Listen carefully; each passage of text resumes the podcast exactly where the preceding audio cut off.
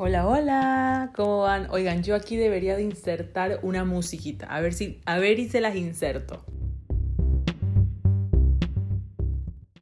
¿Por qué no estás creando la vida de tus sueños? Es la pregunta que todos nos hacemos cuando empezamos a soñar, cuando empezamos a ver que cosas no están pasando, pero tenemos sueños grandes.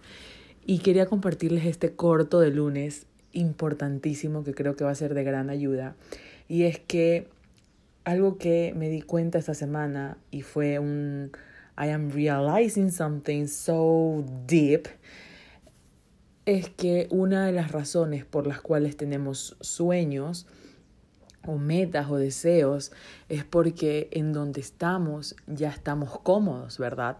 Creo que muchos van a compartir esto conmigo. Pero ¿qué pasa cuando las cosas no están sucediendo?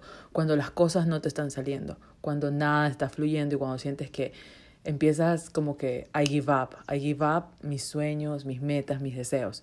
Pero quiero, quiero decirte que don't give, don't give up. porque no te rindas, porque algo que te está mostrando la vida es que empieces a ver cuáles son tus límites, cuáles son tus no negociables, cuáles son las cosas a las que tienes que renunciar para abrir espacio para crear esa vida y esa para crear esos sueños, para crear esas metas porque si están puestas en tu corazón es porque son para ti, definitivamente, eso no es una discusión, no, no es un tema de, de, de opinar, ¿sabes? Pero lo que sí es un tema de opinar es por qué nos está sucediendo, por qué no está pasando eso en tu vida. Entonces, yo este año tengo metas muy ambiciosas y muy lindas y las abrazo con todo el corazón.